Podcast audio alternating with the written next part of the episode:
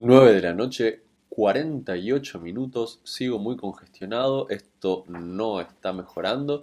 Estamos grabando el capítulo número 45 de Cómo cincelar en un mundo volátil. Mi nombre es Fernando Johan y vamos a seguir con esto que comenzamos en el capítulo anterior de hablar de las ideas para agregar valor. Quédense ahí.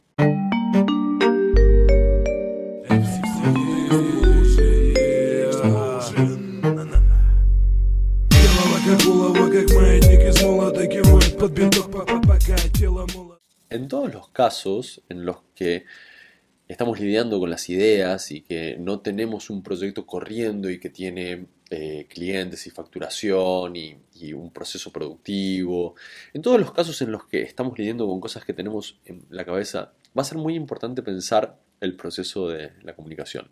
De hecho, las cosas que les quiero contar hoy tienen tres eh, espacios. El primero es justamente sobre, sobre la comunicación, sobre cómo pensamos el proceso de comunicación.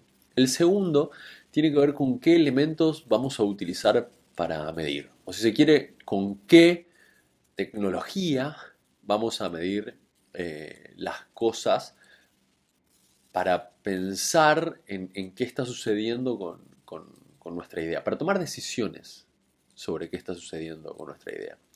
Y en tercer lugar, vamos a hablar un poquito acerca de estrategias para levantar información sobre los posibles clientes en relación a nuestra idea.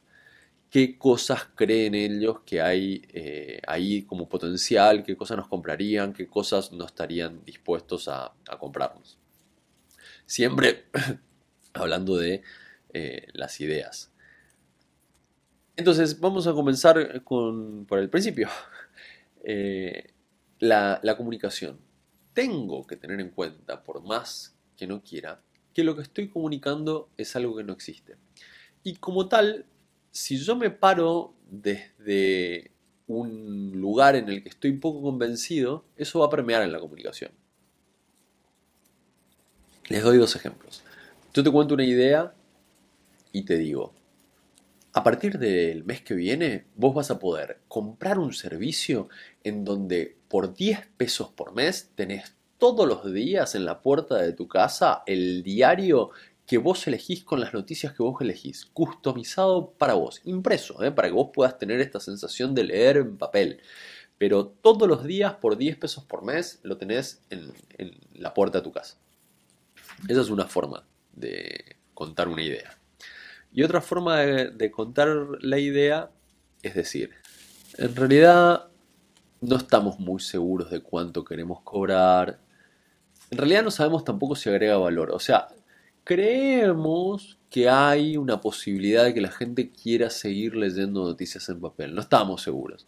Pero bueno, a mí me gustaría saber si a vos te interesaría recibir en tu casa todos los días las noticias, pero customizadas por vos. O sea, nosotros te, pediríamos, llegado el caso, y, siempre que a vos no te moleste, claro, que eh, vos hagas la experiencia más atractiva para vos. ¿A vos te, te interesaría eso? Esos dos espacios, contados de esa manera tan distinta, hacen al tipo de información que yo voy a recabar. Si yo, y esto es algo a lo que cuesta acostumbrarse, pero y sobre todo que toma cierto tiempo darse cuenta si no te lo cuenta alguien. Pero si yo cuento mi idea desde la incertidumbre y desde la duda y desde un espacio de verificación sobre el cual en realidad me gustaría más tu ayuda que otra cosa, tengo altas chances de que la información que viene no sea valiosa. Porque el quien me está escuchando siente que no hay ahí una real intención por vincularnos eh, de manera genuina. Yo no te estoy ofreciendo algo en realidad, no, no, está, no está sobre la mesa la posibilidad. Es más que nada un ejercicio intelectual.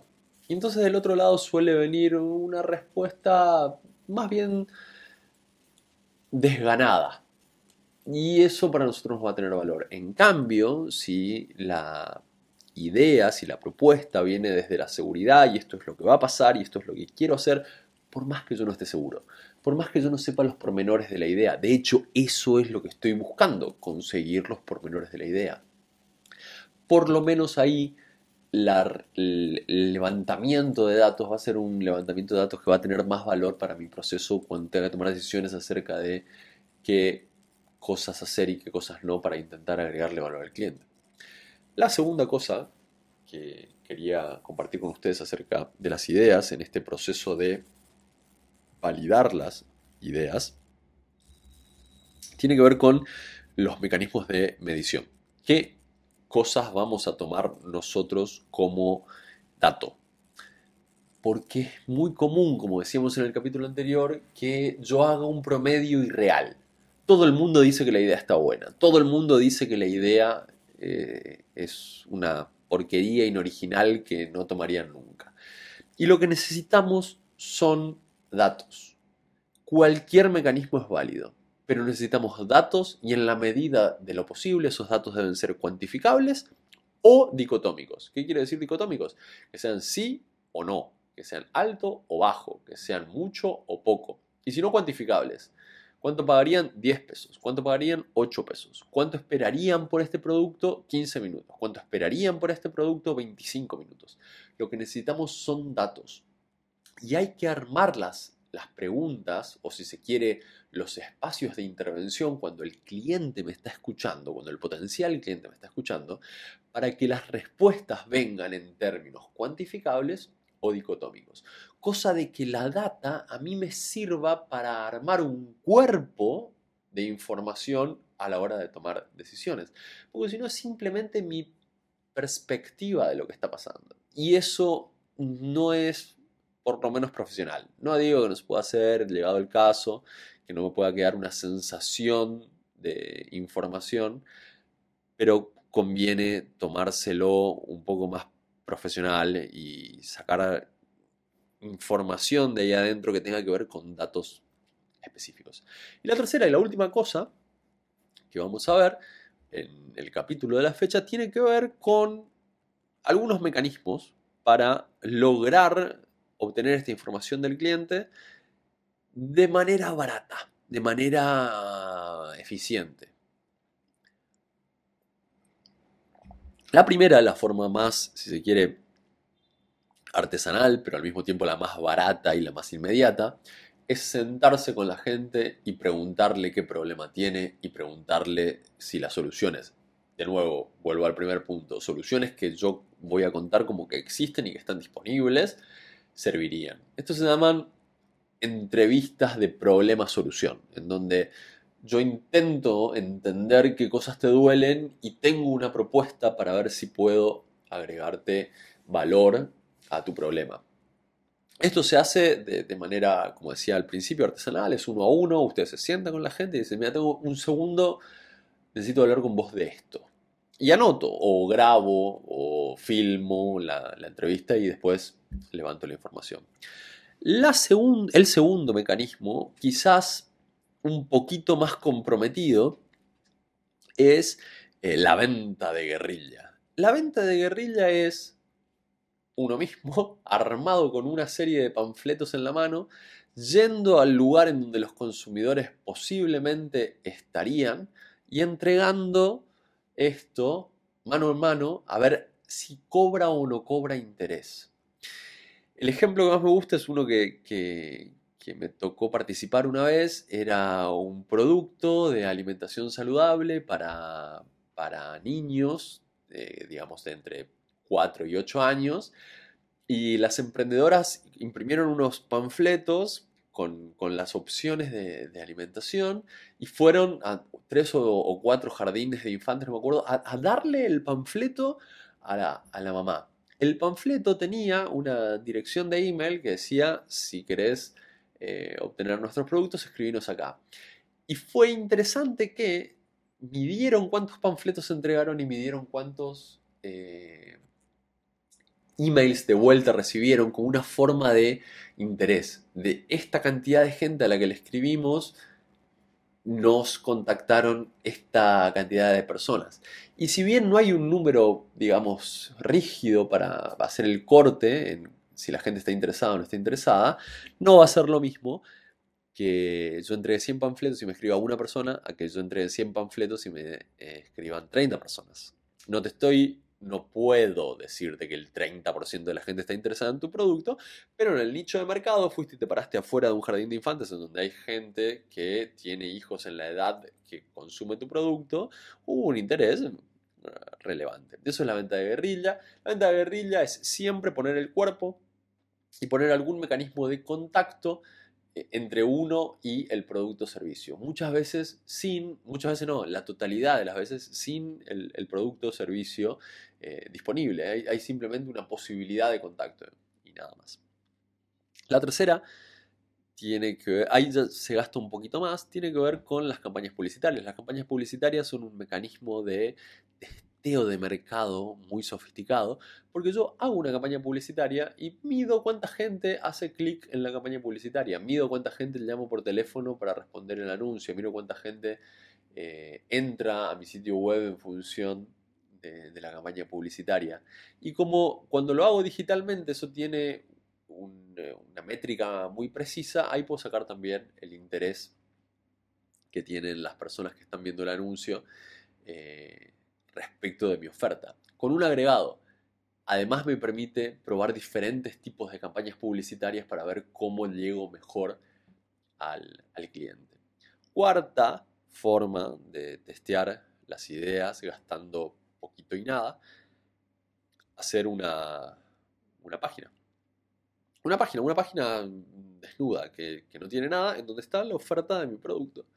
Esa página puede tener diferentes elementos, puede tener un formulario de contacto, al final puede tener algún espacio para mandar un mensaje, puede tener un, botón para descargar cierta cantidad de información y midiendo la interacción que tienen los, usuarios con, mi página web, con mi landing page, eh, puedo sacar cuánto interesa mi oferta de producto o servicio. De nuevo, no tengo nada, no, hice nada, no construí nada, no tengo ninguna posibilidad de entregar este valor. Pero estas son formas de medir cómo funcionaría mi idea eh, en el mercado. Y la última, y esta es súper, mucho más comprometida, es armar una campaña de, no es la última que existe, pero es la última que quería contar yo, es armar una campaña de crowdfunding. Hay un montón de plataformas que a mí me permiten poner una idea y prevender el resultado de esa idea a las personas que estarían interesadas en comprármelas. Si bien es cierto, genera algún tipo de compromiso, es un gran medidor de cuánto la gente está interesada en el producto, porque las campañas de crowdfunding, las, las, plataformas tipo Kickstarter, Indiegogo, Ideame y demás, me permiten simplemente con diseño poner a disposición del público que quiera precomprar el, el producto o el servicio y medir el interés que hay. Y esta gente que está opinando de la manera más violenta posible que, hay, que es opinando con el dinero. Yo opino que me interesa y por lo tanto te lo precompro. Así que ahí lo tienen. Cinco formas de lidiar un poco con la respuesta que tiene el mercado acerca de nuestras ideas. Siempre tengan en cuenta que la comunicación va a ser central cuanto más seguro yo esté, cuanto más seguridad transmita a la hora de la oferta de la idea, cuanto más real sea mi oferta, a pesar de que está en un estadio de idea, más útil van a ser los datos que yo extraigo eh, de los clientes con los, con los que charlo. Eso es todo por hoy. Este podcast y video en YouTube sale todas las semanas, dos veces por semana, o martes o miércoles, o viernes o sábado, dependiendo de muchas cuestiones. Muchas gracias por escribirme, muchas gracias por sus mensajes. Compartan esto con la gente a la que les parece que les puede interesar. Suscríbanse, eh, los que estén en, YouTube, suscríbanse, los que estén escuchando esto eh, en audio. Nos vemos por acá en el próximo capítulo Chao.